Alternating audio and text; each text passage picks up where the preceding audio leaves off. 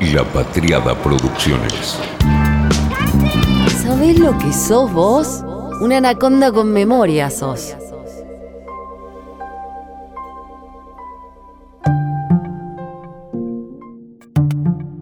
En aquellos años, cuando la regla era la nula credibilidad de la política, era casi el chiste, era cool burlarse de la política, cuando toda la prensa hacía el laburo más fácil, el de pegarle. En aquellos años, al mismo tiempo, fue cuando se discutió de forma cruda, cruenta, súper honesta, cuando se discutió la época más terrible de la Argentina, la dictadura y los años de violencia previa. Se dijo todo. Los politizados de mi generación podemos competir en cantidad de estantes de la biblioteca con libros dedicados a eso. Se dijo y se discutió todo.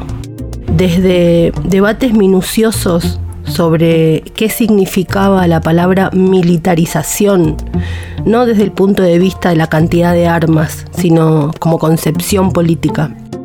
Hasta qué podía implicar el amor entre detenidas y represores. Se pudo discutir absolutamente todo, todo.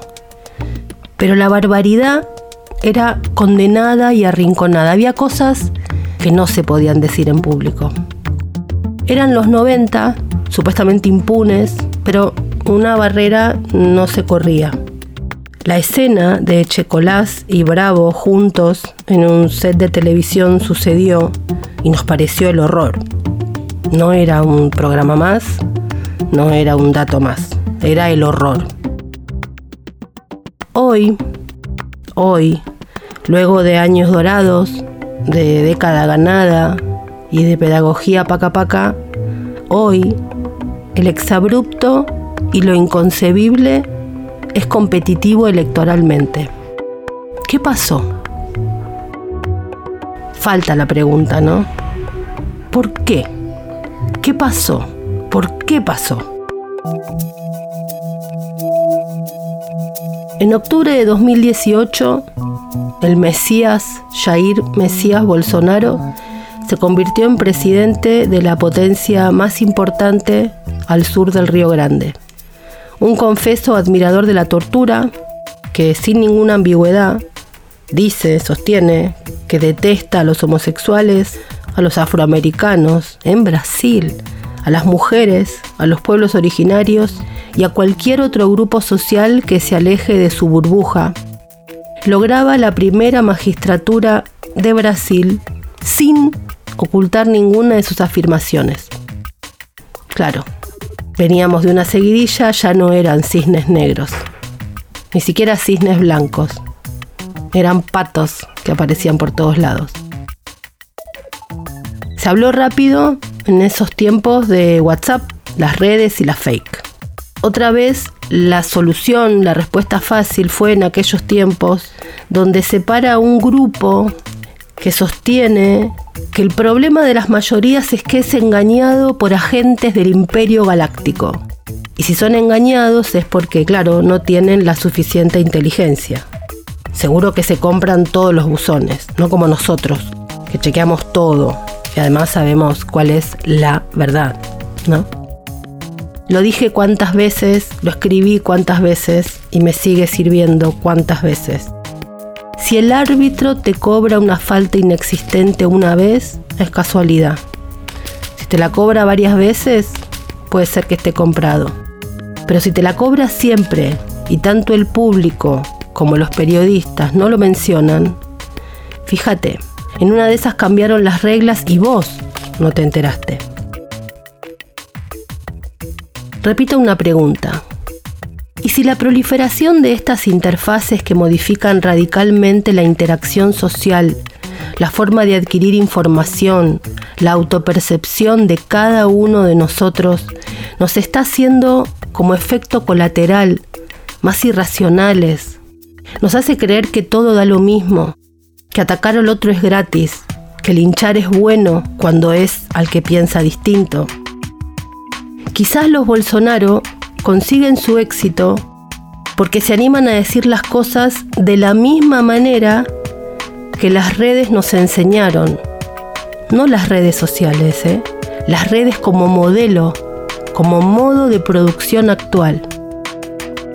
Quizá la imposición de un manual de la corrección política que vino después de pensar todo, no solo no los interpeló, sino que a muchos los expulsó de la discusión pública.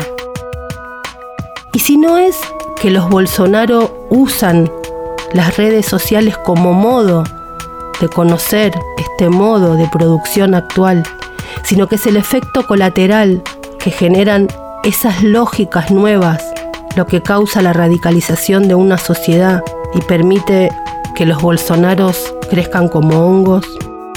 Está claro que el odio y la intolerancia no son un fenómeno nacido en el siglo XXI, pero las sociedades habían delimitado y contenido el peligro que la polarización y la radicalización generaban. Las plataformas digitales y el nuevo modo que han instalado parecen haber borrado en menos de una década las defensas y los anticuerpos que las democracias tenían ante los peligros totalitarios. Esas defensas que socialmente tenemos o teníamos ante ciertos peligros no parecen estar funcionando a menos que se le encuentre la vuelta. Hace 10-15 años alcanzaba con que un candidato dijera un exabrupto para que sus posibilidades se derrumbaran. Hoy Bolsonaro no ganó, pero no fue derrotado. Y para llegar a ese lugar Lula tuvo que desarmar todo un esquema de radicalización entonces, seguimos insistiendo con que el votante no conoce al verdadero totalitario, que lo votó en 2018 sin saber lo que era Bolsonaro y ahora qué? Vemos que personas con reparos hace no mucho hoy apoyan salidas autoritarias, duras, totalitarias. ¿Quiere decir que la gente se volvió loca? Es interesante siempre este momento del la gente se volvió loca, porque cuando hablamos de la gente, nunca nos incluimos. El bruto, el troll, el que no entiende, la gente, siempre es el otro. Sin embargo, que no votemos a Bolsonaro no implica que no hayamos consolidado nuestras creencias de la misma manera que vemos en lo que llamamos el otro lado. Nos consideramos los racionales e iluminados contra las bestias oscuros y siempre repetimos los estereotipos. El mundo moderno se ha vuelto demasiado complejo para que cualquiera de nosotros pueda entenderlo. Escribe Tim Magon. Tim Magon es escocés, dato ya de por sí relevante. Es periodista, escritor, escribe no ficción, vino a presentar Detalle Infinito, su primera novela. Escribe sobre sectores sociales, ciudades, tech, y el futuro como presente. Escribe para medios como BBC, Vice. Su novela fue premiada por The Guardian como el mejor libro de ciencia ficción y fantasía en 2019, porque el mundo ya estaba loco y distópico antes de la pandemia, y vino la pandemia. Escribió que uno de los temas principales de los últimos años es que nada tiene sentido, Trump era presidente cuando Magón escribe esto y QAnon ha adoptado teorías conspirativas marginales y cientos de miles morían por la pandemia y el cambio climático, mientras que muchos norteamericanos no creían en la pandemia ni en el cambio climático y mucho menos que estos fueran mortales. Resultaba inentendible. Déjenme decirles, dice Macron, que el motivo por el cual este mundo parece inentendible es porque es inentendible. Desde las redes sociales hasta la economía global y las cadenas de suministro, nuestras vidas se apoyan precariamente en sistemas que se han vuelto tan complejos y han cedido tanto a las tecnologías y a los agentes autónomos que ya nadie lo comprende del todo. En otras palabras, no hay nadie al volante. Y si queremos retomar el control, vamos a tener que entender de cerca las maneras en que lo hemos perdido. Él habla de una enorme red altamente tecnologizada que conecta desde organismos de gobiernos, bancos, fondos, entes reguladores, mercados, las bolsas, agencias de noticias, traders, traders humanos, analistas, a un nivel de complejidad que ya todo se volvió inaccesible para cualquier inteligencia humana individual. Todo se vuelve a una escala tan colosal y de modo tan vertiginoso que es inentendible. En el mundo actual, el volumen de negociación diario de la Bolsa de Nueva York va entre 2.000 millones y 6.000 millones de acciones, con un valor estimado promedio de negociación en un día de 169 mil millones de dólares. Esto en 2013. Hoy es más y más automatizado si se quiere. La única manera, dice Magón, de lidiar con esto, con un mercado de semejante tamaño y sofisticación, ha sido entrar en la automatización. Y eso no es otra cosa que ceder cada vez más el análisis diario y la toma de decisiones al software.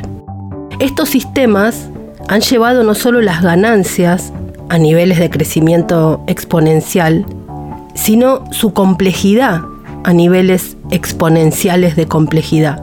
Mientras que los traders humanos podían concretar 5 intercambios por día, los algoritmos del trading de alta frecuencia pueden hacer 10.000 por segundo. Así que lo que estamos viviendo es una civilización edificada sobre un flujo constante de bienes materiales, capital y datos. Y las redes que se han construido para gestionar estos flujos de manera eficiente se han vuelto tan vastas y complejas que ahora están más allá de cualquier humano, más allá de la comprensión de cualquier humano. Es decir, no estamos hablando de cuentas de redes sociales. No, no es eso. Estamos hablando de cómo un modelo de redes se ha vuelto el modelo de producción actual. En general, siempre lo digo, me reitero, porque tengo una idea y me gusta, es que en la historia de la humanidad, el modelo de producción económico daba origen o gestaba un modelo de comunicación. Y ahora parece estar siendo al revés. Es como un modelo de red copiado del esquema neuronal de nuestras cabezas y pensado para ser el nuevo paradigma de la comunicación, es ahora el modelo de producción del capitalismo actual. No hay malos que manden porque el malo ya está en todo lo que hacemos. Es tentador, dice Magón, pensar en estas redes como gigantes organismos con tentáculos que se extienden por el globo para tocar e interconectar todo. Pero no estoy seguro, dice, de que esa metáfora sea la adecuada. Un organismo sugiere algún tipo de inteligencia centralizada un sistema nervioso con un cerebro en su núcleo que procesa los datos a través de loops de retroalimentación y toma de decisiones.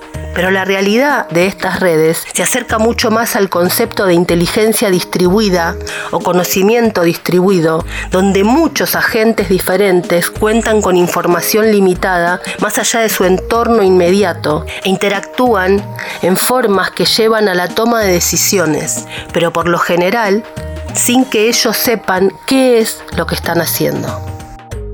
Como decía antes, si a cada modo de producción le corresponde un modo de comunicación y de percepción del mundo, ¿cómo no vamos a tener sociedades fragmentadas y demandas atomizadas si en el motor mismo de la existencia actual este es el esqueleto? Cuenta Magón que en 2014 se dedicó mucho tiempo a investigar las cadenas de suministro de bienes de China y estuvo una semana en un buque portacontenedores. Lo que le llamó la atención fue cuánto de la toma de decisiones diarias le correspondía a la tecnología. Todas las personas involucradas en la cadena de suministro, los que estaban en ese buque, recibían constantemente instrucciones de algoritmos de gestión, lejanos e invisibles.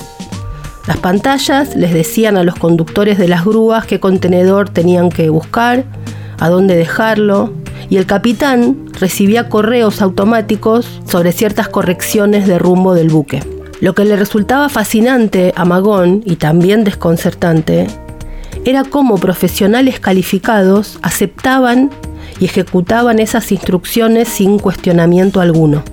Dice él que deberíamos estar contentos con que sea así. Hay comida y ropa en las tiendas, hay plata en los cajeros automáticos, tenemos historias en nuestras cuentas de Instagram. Y sí, dice, que esas cosas puedan estar ahí fue muy complicado de lograr. Pero en definitiva, no importa, porque los humanos no tuvimos que preocuparnos por eso en lo más mínimo. Todo eso se hace cargo por sí mismo el sistema. ¿Qué podría salir mal? se pregunta. Dice que parafraseando al director Adam Curtis, en vez de elegir a líderes visionarios, en verdad simplemente estamos votando mandos intermedios en un sistema global complejo que nadie controla por completo. El resultado de todo esto se siente cada vez más y se siente como un vacío democrático. Vivimos en una era en la que los votantes presentan niveles récord de desconfianza hacia los políticos. No burla como en los 90, desconfianza, desazón. En parte porque sienten ese desacople, esa desconexión. Ven en su realidad cotidiana que a pesar de sus declaraciones, los dirigentes no pueden ejecutar esos cambios. Como que los líderes han perdido la capacidad para realizar esos cambios. No es una cuestión de voluntad, no pueden. Y el resultado, dice Magón, es un gran cuerpo de votantes que quieren derribar el statu quo, quieren ver cambios, pero no creen que los políticos tengan la capacidad de llevarlos a cabo. Entonces, ¿quién? El que rompe con absolutamente todo. Si todo está atomizado y sin conducción, la humanidad buscará líderes que propongan respuestas de futuro, grandes respuestas que los contengan frente al caos. A lo mejor no es una casualidad que personajes como Trump, Bannon, Nigel Farage vengan de la industria financiera. Son jugadores que han visto cuán complicadas se pusieron las cosas y se percataron de la brecha que se abrió en la comprensión pública. Entonces quieren llenarla de caos y conspiraciones antes de que con explicaciones racionales que quizá no hay. Bolsonaro juega en ese partido entre el eros y el logos. La razón hoy no explica nada, pues entonces que se llene todo de emociones. Y sobre eso nos quedamos pensando toda esta semana. Porque las encuestas decían que iba a ser una paliza de Lula. Los que sabían explicaban que ojo, que ojo con las encuestas, pero que ojo, ojo con el clima también. La llegada de Lula y todo lo que logró terminó con gusto a derrota. ¿Por qué? qué país difícil es Brasil y qué país difícil para pensar es Brasil. Un país que tiene cuatro zonas horarias, que es más bien un continente, con características culturales diferentes en cada región y con un tamaño que, bueno, concepción imperial, que no largan, que radicó la esclavitud un siglo después que el resto, que todos los de por acá, y cuya zona más al norte está más cerca de Canadá que de su punto más al sur en el propio país. Qué difícil opinar entonces sobre Brasil. Así que, como de Brasil casi no sé, diré muy poco. Con lo que sí me puedo meter es con el fenómeno Bolsonaro y ese modo comunicacional y cultural de red que ya es el modo de producción del mundo. Ese que Lula enfrentó e intenta ganar porque esto no tiene tanto que ver con características específicas de Brasil, sino con una ola que recorre el mundo, la ola de lo inentendible. Y este intento fenomenal, monumental de Lula de desarmar algo de todo eso. No es nada fácil pelearle a estas derechas, pero no porque tengan mucha plata, esto es una excusa. Una excusa de los que no quieren ponerse a ver el problema. No es la plata el problema. No es fácil por lo hermanadas y cómodas que nadan con las aguas de la época. Quizá la pregunta es cómo es que pudieron hermanarse tanto con las aguas de la época, que fue lo que no estábamos viendo quienes supuestamente detenemos eso. Uno ahí anda intentando colar un argumento en una era en que los argumentos se han vuelto aburridos, pero básicamente ineficaces. Lula entendió y dejó de correr de atrás. Fue con su agenda y con los modos de la época. No se enredó en sí mismo. Hay una figura que revolotea alrededor de Lula, en todos los actos públicos. De cada hombro de esta persona cuelga una cámara de fotos. Se mueve rápido en un espacio reducido. Dispara una cámara, saca la otra, agarra un teléfono, graba un video, gesticula para que Lula se mueva. Él obedece. Es Ricardo Stuckert, el fotógrafo. Tiene 52 años, se viste informal, el pelo un poco largo. Es el fotógrafo oficial de Lula desde siempre. Hace 20 años que es su sombra.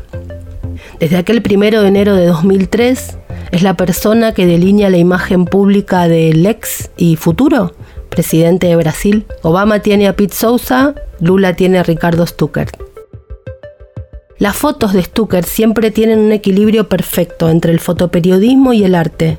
Y un elemento más que en un punto adelantó el futuro, porque cuando disparaba para esas imágenes no existían aún las redes sociales, pero hizo fotos con capacidad de viralización. Las fotos que se viralizan tienen que tener un poder de contar una historia en una sola imagen. Un segundo en el escroleo y que la historia parezca contada. Y sus imágenes lo logran. Hay una en especial que volvió estos días. Un nene negro está acariciando la mejilla izquierda de Lula. Y parece que ese nene es el que le está dando calma a Lula y no al revés. Tanta importancia le dan en esta campaña las imágenes en internet que esa misma foto la hicieron volver, tiene 20 años, y la hicieron volver para recrearla, con Lula más grande y el nene como joven adulto. El paso del tiempo, el amor, la lealtad. Una foto distinta a las demás. No es un Lula aguerrido, es un Lula que busca paz. Es un mensaje positivo, cero protocolar, un Lula en calma. Tanto Lula como Bolsonaro tienen una relación muy tirante con los medios de comunicación. Y el hecho de que Brasil es un país tan enorme hace que los políticos de todos los partidos políticos protagonizan sus actos sin que los periodistas puedan seguirlos en el terreno. Y eso obviamente que refuerza mucho más el modo de emisión directa de cada dirigente. Cuando salió de la cárcel, Lula volvió a la primera línea de la política vía Zoom, como todos. Daba entrevistas y participaba en retransmisiones directo desde su casa. Stucker estaba ahí y convirtió su cocina en un set de televisión. La esposa de Lula mostró eso, mostró la trastienda. Ahí hubo un primer gesto que debimos observar con más atención. Lula fue el ejemplo de cambio de paradigma para los políticos progresistas de América Latina en este siglo y sigue sin querer verse. Mientras en Argentina siguen obsesionados con un territorio, el mediático, que cada vez le habla a menos gente, la campaña de Lula entendió, se dejó memear, se desprotocolizó, se dejó grabar comiendo de parado, con la boca abierta viendo una novela en televisión.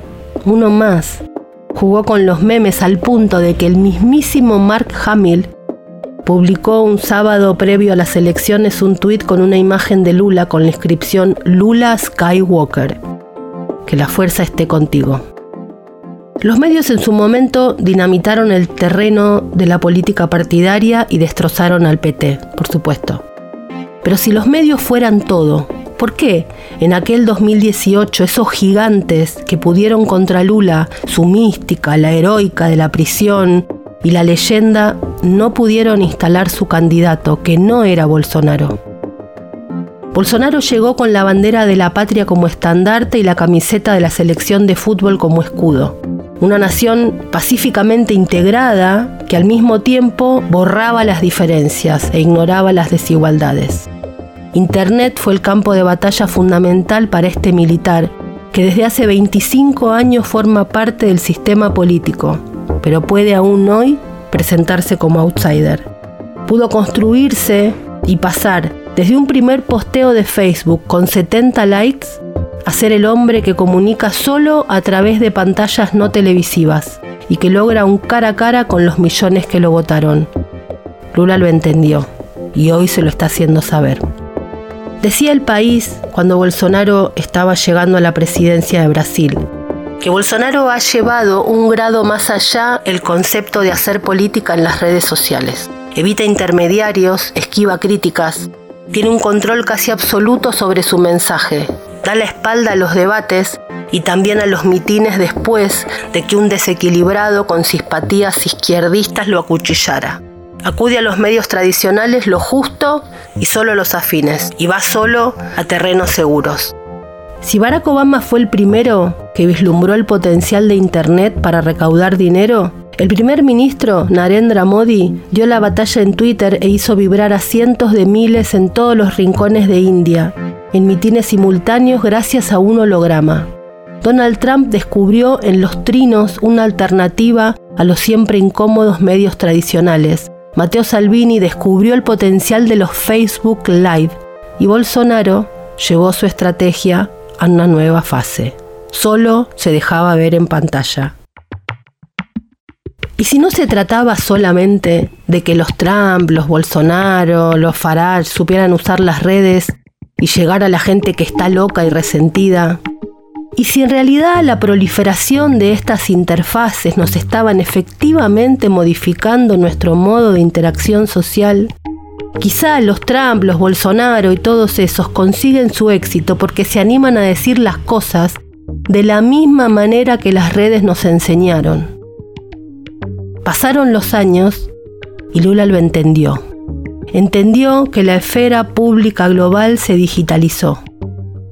La campaña de 2018 de Bolsonaro había sido casi en su totalidad por mensajes en redes sociales, Facebook, Twitter y sobre todo grupos de WhatsApp. Si en 2018 había sido así, ¿cómo no iba a ser igual cuatro años después? La comunicación presidencial de Bolsonaro siguió el mismo camino. Así fue que Lula optó no por ser la antítesis combustible de esto mismo. Eligió no darle más fuego a eso ya encendido. Eligió no polarizar, todo lo contrario. Él como la concordia, con las agendas inclusivas, no irritantes, amplias. Mal no le fue. Lula sacó 23 millones de votos más que Haddad, gracias al arrastre de su propia figura y a una gran coalición. A Lula lo votan personas que jamás votarían al PT. Hay una pregunta ahí. Y en las redes sociales empezó a sumar, a sumar y a sumar y a no quedarse atrás. Bolsonaro tiene 14 millones de seguidores en Facebook, 9 en Twitter, 21 en Instagram y casi 3 en TikTok. Lula venía menos 10 y corriendo bien de atrás.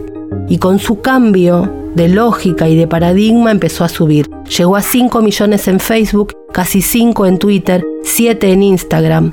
Y un elemento de Lula que usó toda la campaña, los reels de Instagram y hasta los vivos y los spaces en Twitter. Ningún temor a horizontalizar y al primerísimo primer plano que piden los reels. Siempre a un milímetro del ridículo en TikTok. Pero jugó, se dejó ayudar. Tuvo su equipe Lula que lo asesoraba y aparece con él en los videos. Se dejó poner los anteojos de Deal With It, jugó, bailó, se dejó acompañar de jóvenes, no con jóvenes viejos, jóvenes con estética de jóvenes, un hombre grande permitiéndose jugar, sin cruzar, que es un gran riesgo, pero jugando. Contó Ediño Silva, que es alcalde de Araraquara, un municipio del interior de San Pablo, que fue ministro de comunicación de Dilma y hoy es asesor de Lula, Cuenta que mm, él es un gran comunicador, lo sabemos, pero que se dejó ayudar. Cuenta que organizaron un proceso de comunicación, una estrategia, un plan para poder enfrentar lo que querían enfrentar. Las fuerzas democráticas, dice, es algo que no terminan de entender, que es cómo los autoritarismos crearon una relación tan orgánica con lo digital. Yo pienso, dice, que pasa mucho porque en las redes se puede extrapolar un preconcepto o una agresión y entonces dice, ¿cómo competir con algo que tiene 10 años de organización?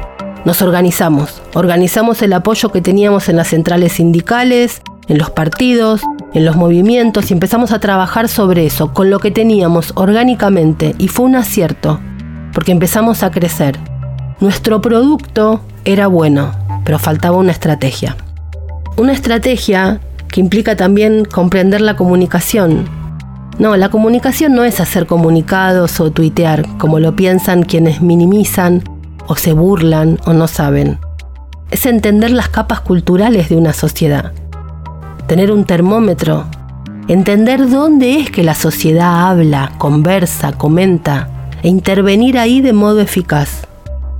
Porque como dice Silva, no es solo derrotar a Bolsonaro, sino derrotar al bolsonarismo, es decir, un fenómeno político y cultural y de agendas que es mucho más que una persona. Hasta acá a Lula no le ha ido mal entendiéndolo y dejándose ayudar por gente que sabe. Por eso me pareció tan desconcertante y hasta dañino un spot que salió al día siguiente del resultado del domingo.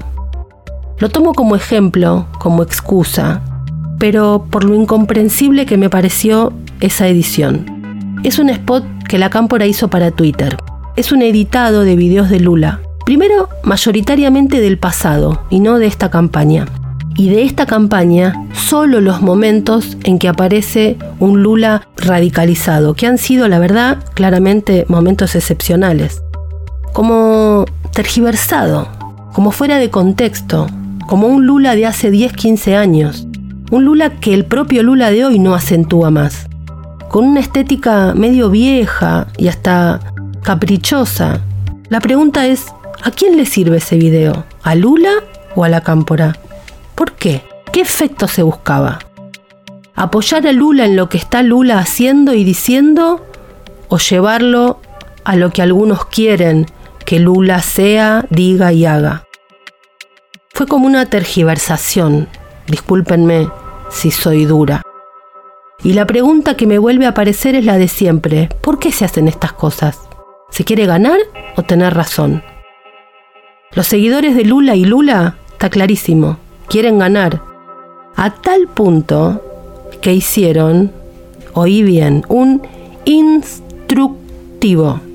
Un instructivo que te caes de culo. Se llama Guía Práctica para derrotar a Bolsonaro. Elaboramos esta guía con las principales lecciones que hemos aprendido en los últimos años para ayudarte en esta lucha, dicen textual. Hicimos esta guía porque necesitamos actuar ahora para evitar que ese sociópata sea reelegido. Por las encuestas, puede parecer que la partida ya está ganada, pero el bolsonarismo sigue muy movilizado, tiene la máquina pública en la mano y tiene mucha agua para rodar hasta octubre. Quien hizo esta guía es un grupo de activistas que lleva más de dos años trabajando para debilitar a Jair. Aprendimos algunas cosas, algunas más obvias, otras que parecen contradictorias, y creemos que es vital compartirlas con el campo para que tengamos más poder para vencer a Bolsonaro este año. ¿Vamos? Ese es un guía de 10 pasos para derrotar a Bolsonaro. 1. No pierdas el tiempo tratando de convencer al ganado. Comprende a qué público debes dirigirte. Olvídate de tu tío que ama a Jair Bolsominion y de tu amigo que lo odia. La mayoría de los brasileros solo piensan en Jair Bolsonaro como un político como los demás. Son plus o minions. Mucha gente que conoces es así. Están en tus grupos de trabajo y te siguen en las redes sociales. No les gusta la política y huyen de la polarización. Ellos son los que deciden unas elecciones y hay que hablar con ellos. Demográficamente, los más o menos son más mujeres, jóvenes, evangélicos y de bajos ingresos. Error.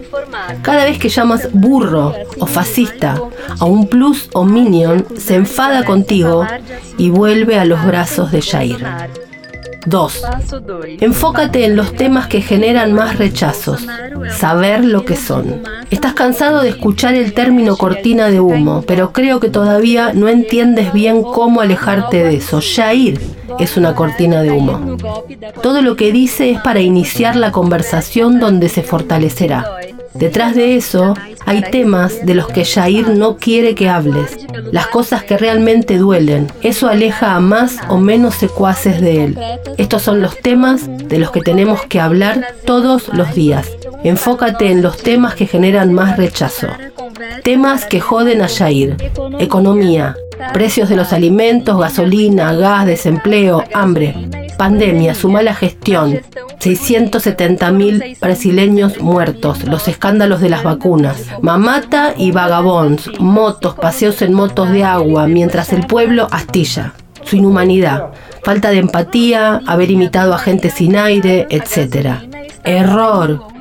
Cuando hablas de lo que Jair quiere que hables, aunque sea críticamente, él gana. Habla mal, pero habla de mí muy estratégicamente. Se construía así siendo ridículo, polémico y diciéndote que te ibas a revelar y ibas a compartir el tema del que él quería que hablaras. 3. El enemigo es Jair.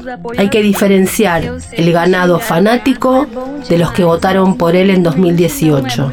Yo no te conozco, dice el instructivo, pero estoy seguro de que te gusta maldecir al ganado. Entiendo de dónde viene y el coraje que te da, pero en la práctica no funciona. Por lo tanto, el foco del ataque tiene que ser sobre Jair, su familia y las figuras políticas que lo rodean y lo defienden, no el ciudadano de a pie que lo sigue apoyando. Si tienes ganas de maldecir al ganado, hazlo en tu círculo íntimo de amigos de izquierda o en terapia. Error. El plus o minion piensa que cualquiera que se involucra en la violencia está polarizado y es extremista.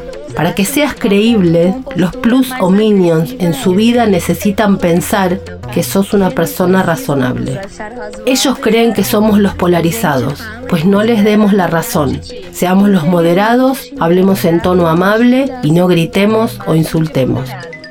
4. Usa el humor. No todo tiene que ser serio. La tragedia es aburrida todo el tiempo. El alivio cómico puede ser muy potente. La vida es difícil en Brasil. Si a la tragedia que vivimos le agregamos acercarnos a alguien y agregarle más tragedia, muy lejos no vamos a llegar. Sirve más un meme, una figuriña de WhatsApp que una explicación avinagrada. Humor para desmoralizar y que no pueda ser tomado en serio. Porque la pregunta honesta es, ¿quiero mostrar que soy inteligente y lucirme de modo sofisticado? ¿O quiero convencer incluso pasando por alguien no tan inteligente? 5. Hacer testimonios personales. Sé un ícono anti-Bolsonaro. Un video tuyo quejándote del Brasil actual puede viralizarse más que una superproducción con guion y animaciones. ¿Cuántos videos has visto de un simpatizante de Jair hablando a la cámara, hablando de alguna situación, llamando a alguna acción? ¿Cuántos audios y textos? Lo hacen porque el gabinete del odio les anima a hacerlo y funciona. Necesitamos hacer lo mismo. Abre el audio y cuenta cómo te cagó el gobierno de Jair.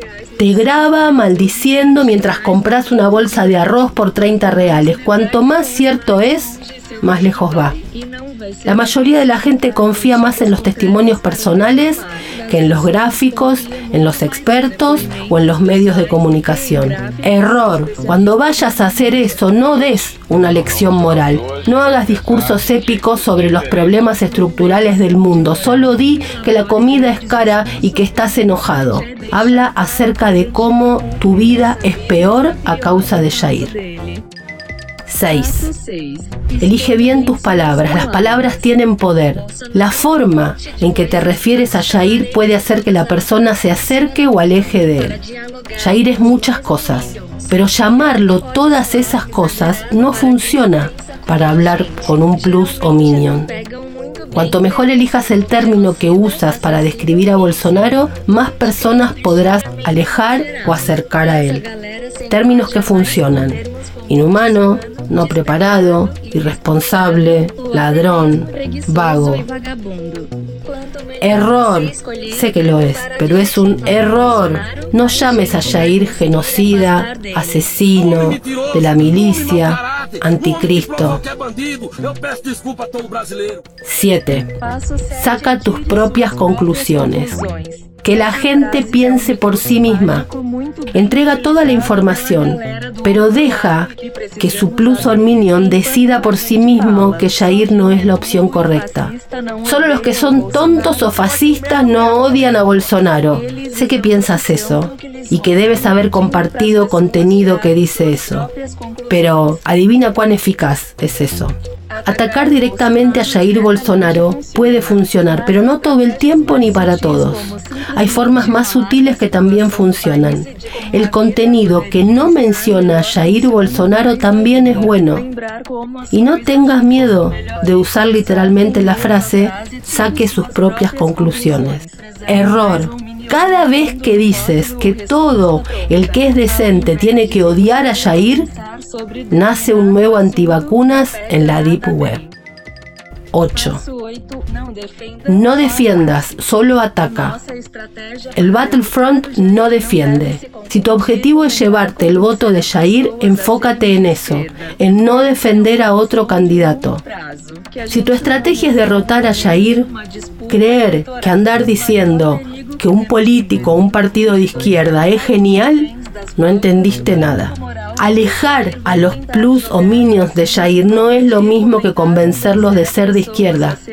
Es más fácil convencerlos de que no voten por Jair, porque es un tipo irresponsable que le jodió la vida a los brasileños, que hacerlos de izquierda. Camina por ahí. Cualquier ataque a Jair funciona mejor si no se menciona a Lula, a Ciro, a Moro o a cualquier otro político o partido. Porque Jair se vende como un anti todo eso y la gente lo cree. Error. Sé que estás enojado porque la izquierda ha sido atacada y criminalizada durante mucho tiempo, pero tu venganza no sirve si quieres que la gente no vote por Jair y siga siendo de izquierda. 9. Comprender los campos de batalla. Cada lugar tiene una estrategia diferente. Cada red social es un campo de batalla que funciona y sirve en diferentes propósitos. Necesitas entender cómo funciona la guerra en cada uno. El resumen sería, necesitas estar en más grupos de Facebook, de Instagram y de WhatsApp. Entrar a TikTok para avergonzarte, frecuentar YouTube y pasar menos tiempo en Twitter. No importa cuán inteligente sos, importa obtener votos. Hacer el ridículo en TikTok puede ser más eficiente que ser brillante en Twitter. Y no hay que meterse en cosas personales o físicas. El algoritmo de cada red social determina qué funciona y qué no. Necesitas entender mejor las reglas mínimas para jugar mejor. Error. Sé que te gusta Twitter, porque hay mucha gente ahí que odia a Jair y te sientes bienvenido. Twitter es para pelear directamente con alguien de la oficina del odio, pero ahí no sirve para convencer. 10. Reconocer aliados estratégicos. El enemigo de tu enemigo es tu amigo. Deja las estupideces para después de las elecciones. Ahora hay que centrarse en lo más estratégico. Necesito decirte algo que no te gustará. Tú que eres lulista debes entender que el cirista está de tu lado en esta misión. Ustedes que están a la izquierda deben entender que quien está a la derecha y está contra Jair Bolsonaro es útil para ustedes ahora y viceversa. No tienes que adorar, defender o tratar de entender. Pero si esa persona le está pegando a Jair, que le pegue.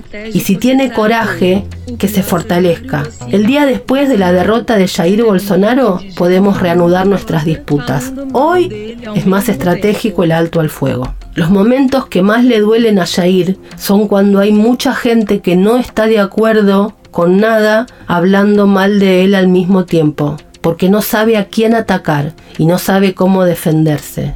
Error. Si todavía crees que es más importante defender a Lula o atacar a otros, eres responsable directo de que Bolsonaro esté donde está. Un instructivo. Hicieron un instructivo bestial a los cachetazos para los propios. ¿Te das cuenta?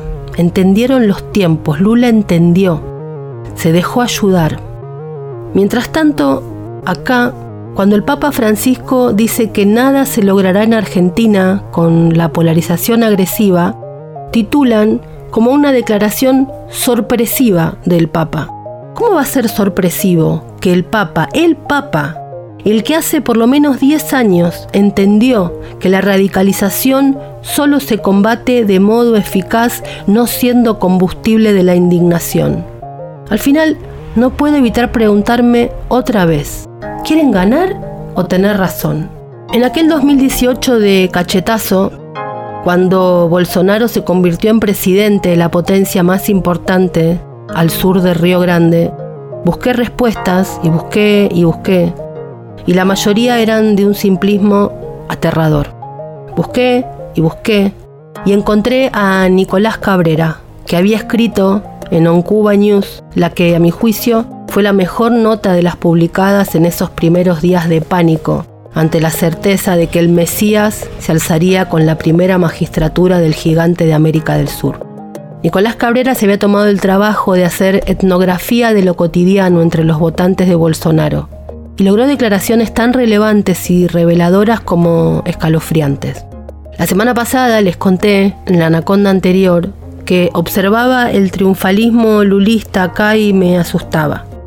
Así que le escribí a Nicolás. Había hablado por última vez el 12 de septiembre de 2020, miércoles 28 de septiembre de 2022.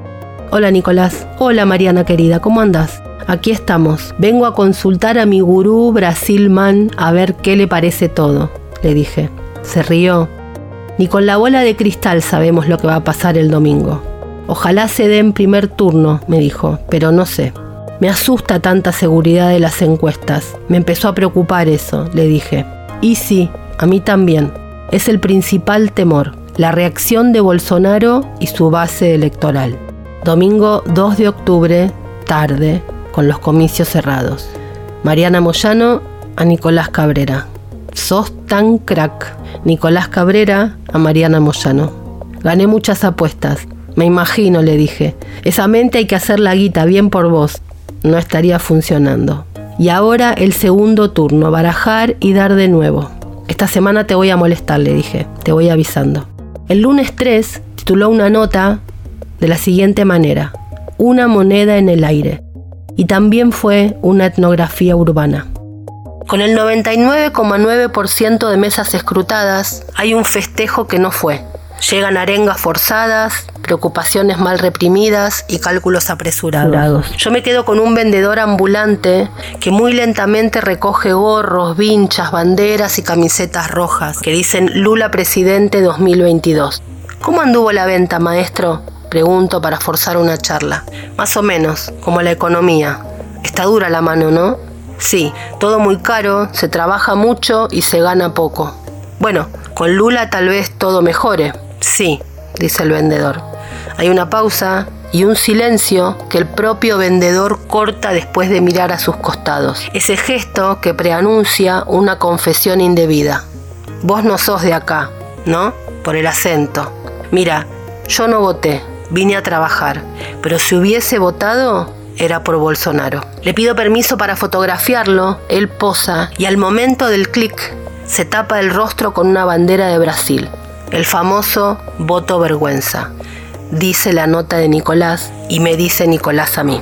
La idea del voto vergüenza o silencioso, como también se lo llama, se refiere a aquellos casos en donde las personas votantes no manifiestan públicamente su voto, su adhesión política, por temor a la reacción que ésta puede generar. Voy a poner dos ejemplos concretos acá del escenario brasilero. Pensemos en un votante o una votante de Bolsonaro que está de acuerdo con la polémica propuesta de este candidato de castrar químicamente a los violadores, pero no lo dice públicamente porque sabe que puede ser condenada esa posición. O una mujer cualquiera que vota a Bolsonaro, pero también no lo manifiesta públicamente porque sabe que Bolsonaro tiene una posición bastante machista y negativa frente a las mujeres, ¿no? Pero también lo pensemos en un caso de Lula, digamos, un votante de Lula que vive en una zona controlada por la milicia, que son fuerzas armadas paraestatales, generalmente compuestas por ex policías, que este votante de Lula, que vive en una zona controlada por milicia, difícilmente puede expresar públicamente su apoyo al candidato por miedo a represalias. Entonces, digamos, como se ve esto del voto vergüenza o silencioso, es un fenómeno muy común en escenarios políticos de gran polarización y de intensa emocionalidad, ¿no? Donde la política parece muy atravesada por cuestiones emotivas, afectivas, como sin duda es el caso brasilero. Ahora, el desafío, el problema que genera este fenómeno está sobre todo en las encuestas de opinión o preelectorales, porque digamos, ese voto justamente es imposible o muy difícil de captar con los actuales métodos de pesquisa. Y esta imposibilidad de registrarlo genera distorsiones muy peligrosas. ¿Por qué peligrosas? Bueno, porque sabemos que las encuestas no reflejan escenarios, los construyen. A ver, me explico. Todo resultado se valora en función de las expectativas que genera, ¿no? Lula ganó con cinco o cuatro puntos de diferencia sobre Bolsonaro, salió primero y llega como favorito al segundo turno. Sin embargo, como las encuestas decían que Lula podía ganar en primera vuelta y por un margen de 14 puntos, el resultado real se vivió como una derrota. Esto es un claro ejemplo de cómo las encuestas construyen escenarios sobre los cuales se evalúan los resultados de las elecciones. Y esto fue lo que buscó Bolsonaro y lo logró, deslegitimar las encuestas. Ahora está saliendo a flote un montón de testimonios donde se ve que la base electoral de Bolsonaro, frente a las preguntas de opinión de las encuestas, esa gente tomaba tres posiciones. O las ignoraba y directamente no atendía, callaba, es decir, no respondía nada, o, el peor de los casos, mentía. Entonces, estas tres opciones, callar, ignorar o mentir, tienen un único objetivo que fue muy bien logrado, desacreditar las encuestas y sembrar dudas sobre el sistema democrático en general. Una cuestión que Bolsonaro lo planificó para que en caso de perder las elecciones, se pueda reclamar con mayor vigor y para que el ganador, en caso de asumir, tenga un vicio de origen que tiñe o tiña su legitimidad como vencedor. Lo emocional. Qué loco sonaba cuando lo decíamos en 2013, 2014. Qué obvio parece hoy. La mayoría de las encuestas señalaba una holgada victoria de Lula de 14 puntos de diferencia y una posible consagración en el primer turno. Lula sacó 48,43% de los votos y Bolsonaro 43,20%. Ninguno de los otros candidatos llegó al 5%. La elección brasilera más pareja y polarizada desde 1989. Si uno lo mira así, se ve claramente esto de que las encuestas no reflejan, construyen el resultado real como derrota, la complejidad enorme de lo que estamos hablando. 123 millones de brasileros y brasileras. Bolsonaro logró respuestas en varias bandas, explica Nicolás. Pese a la difícil situación económica que vive el país con altos números de inflación, desempleo y hambre, a su polémica gestión frente a la pandemia y a sus reiteradas expresiones machistas, racistas, homofóbicas y golpistas, Bolsonaro logró que lo votaran 51 millones de hombres y mujeres. En 2018 la cifra fue de 49 millones, es decir, el bolsonarismo amplió y radicalizó su base electoral. A las clases más bajas les aumentó el auxilio Brasil, un subsidio mensual creado por Lula y logró bajar un poco el precio del combustible en un contexto mundial que ya sabemos. Pero como el hombre no vive solo de economía, y lo sabemos todos, menos los deterministas, armó discursos contenedores. El Dios, patria y familia a los cristianos, las armas a los de la mano dura y tweets, lives y TikToks a los más pibes. Lo de Bolsonaro en las redes no es accesorio, es una política. En la estrategia comunicativa de redes sociales, Lula anda en bicicleta y Bolsonaro va en avión. ¿Es suficiente para que Bolsonaro gane las elecciones? No, pero sin duda le da un plus que Lula acusa ya haber tomado recibo de esto, pero tendrá que acelerar este proceso porque, como dije, eh, Bolsonaro le lleva una amplia ventaja. Para ganar urge cambiar, olfatear mejor la calle, potenciar las redes sociales, no sobre representar las minorías intensas. El PT, en mi, opinión, comete, el error de tratar a la gente y al votante como un historiador endulza un discurso con las mieles de un pasado que queda tan atrás que ya resulta nebuloso. Hay que hablar menos de lo que fue y más de lo que será. La nostalgia es peor consejera frente a la esperanza, escribió Nicolás, y suena y resuena y suena y resuena para la Argentina. Y dice esto Nicolás. La cuestión de las minorías intensas, a ver, yo, la yo al menos la entiendo en un doble sentido. Por un lado lo veo como un fenómeno comunicativo, muy propio de la era digital y de las redes sociales, en donde hay mensajes cada vez más específicos para poblaciones cada vez más segmentadas, es decir, cada grupúsculo o cada individuo encuentra la verdad que busca y que necesita, a diferencia de una época donde habría una gran audiencia que no es homogénea, pero en masa recibe un mensaje relativamente unificado, a diferencia de ahora, donde yo creo que la comunicación se parece más a un archipiélago donde hay pequeñas islas o pequeñas burbujas que no tienen puentes entre sí. Esos archipiélagos sobreinformados, sin conexión entre sí, generan minorías intensas. Pero además esto tiene una repercusión política, agudizado en un contexto de polarización. Estos fenómenos van generando estas islas o bloques de votantes tan ensimismados como intensos que cada vez tienen menos puentes de diálogos con sus contrincantes. Entonces vos tenés fieles seguidores de un lado y otro que en ningún punto familiarizan al otro. Al no familiarizarlo, al no conocerlo, al no escucharlo, generan un otro totalmente estereotipado, por ende totalmente simplificado. Entonces, para los bolsonaristas, todos los seguidores del PT son izquierdópatas, corruptos, ladrones, drogadictos, defensores de un libertinaje eh, no sé, laico y pecador.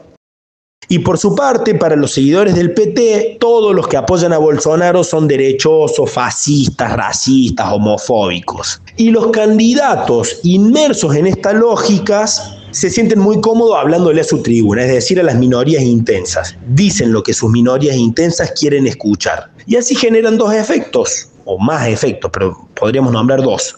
Al hablarle a las minorías intensas no interpelan justamente a las mayorías que quedan por fuera de esas bolias, de esas burbujas, y al referirse al otro desde una versión llana, superficial y estereotipada, ofenden. Y nadie convence a quien ofende. Y en este caso se necesita ganar votos de esos otros estereotipados simplificados. En Argentina hubo risas el martes 6. Hubo risas cuando el martes 6 Lula hizo un vivo de Instagram con sacerdotes y puso en su cuenta de Instagram un flyer que decía Lula es cristiano. Lula cree en Dios y es cristiano. Lula no tiene pacto ninguno con el diablo y jamás conversó con él. Cierto progresismo del corredor norte de la ciudad se reía y se preguntaba, ¿con qué necesidad? ¿Con qué necesidad? Con la de dar respuesta en tiempos inentendibles y con la necesidad de ganar. Lo volvemos a decir. Cuando Lula salió de la cárcel, lo primero que hizo fue sacar de su agenda el tema de la persecución y salió a reconquistar cada voto evangélico, cristiano y religioso que anduviera por ahí y que Bolsonaro se había llevado. Puede no gustar al corredor norte de Palermo de izquierda de la ciudad de Buenos Aires, pero Brasil es como es y no como quiere nuestro Palermo. Y es un poco más grande que cuatro mamis veganas y feministas que charlan en algún café en la esquina de alguna escuela Waldorf. Bueno, por último, el tema del voto evangélico, la conquista del voto evangélico o el voto religioso. Bueno, claramente este parece ser un objetivo de Lula, que desde el domingo sus primeros movimientos fueron en dos direcciones. Por un lado, conseguir el apoyo explícito de políticos de fuste, digamos, que arrastran votos, Fernando Enríquez Cardoso, Ciro Gómez, Tebet, que ya los consiguió, y por otro lado interpelar el voto evangélico. Y lo está haciendo. Lula cada vez se presenta más como una persona religiosa, se junta con líderes evangélicos Y acá es importante recordar dos cosas. Por un lado, los evangélicos ya fueron aliados de Lula, entonces no es una sorpresa total si vuelven, y representan casi el 35% del electorado con vistas a crecer. Fue solamente con Bolsonaro la única vez que todas las iglesias evangélicas se encolumnaron atrás de un mismo candidato, porque en general estos apoyos no, no, se dan en bloque, sino que suelen ser alianzas que responden menos a credos y más a iglesias o regiones específicas. La ventaja es que Lula o el lulismo es mucho más amplio que la izquierda o el PT. ¿Qué quiero decir con esto? Hay muchos sectores evangélicos que nunca votarían a la izquierda y nunca votarían al PT, pero sí votarían a Lula. Entonces, me parece que hay con esto digo dos cosas. Por un lado, Lula tiene la ventaja de tener ese capital, pero al mismo tiempo Brasil tiene un problema de un hipotético caso donde no esté Lula, digamos. Por eso es que decimos que Lula representa el único y tal vez el último gran dique de contención a un voto mucho más derechizado en términos de costumbres y el tuit de Fernando Enrique Cardoso, con esas dos fotos, dos fotos de un volumen histórico brutal. Dos fotos que nos hacen pensar que hoy enfrentar a estas nuevas derechas también es un poco ir a recuperar parte de los modos y de la política de los 90 que tanto vilipendiamos. Esa política que despreciamos hoy puede ser un poco barrera. La rosca, la no épica altisonante, cierta flexibilidad, cierta moderación, la concordia, la política sin gritos. Eso es hoy la barrera de contención y lo que puede llegar a ganarle a Bolsonaro. Malas noticias para quienes han hecho de la grieta un negocio político, pero así estamos país. El frente de Lula deberá ensancharse, algunos cargos cederse y otras banderas flexibilizarse y la persuasión sofisticarse. Más presidencialismo de coalición que nunca, dice Nicolás. No tanto en plantear la elección contra Bolsonaro bajo la dicotomía izquierda-derecha, sino resignificarla bajo el eje democracia o fascismo. Escribió Lula hace horas nomás estamos juntando gente que piensa ideológicamente diferente, porque necesitamos recuperar la democracia en este país. No queremos un mundo de iguales, queremos un mundo de respeto por los que son diferentes. Este es el país que vamos a construir. Concordia o muerte en un mundo inentendible, en esta ocasión con ritmo de samba. Fue una realización de La Patriada Producciones.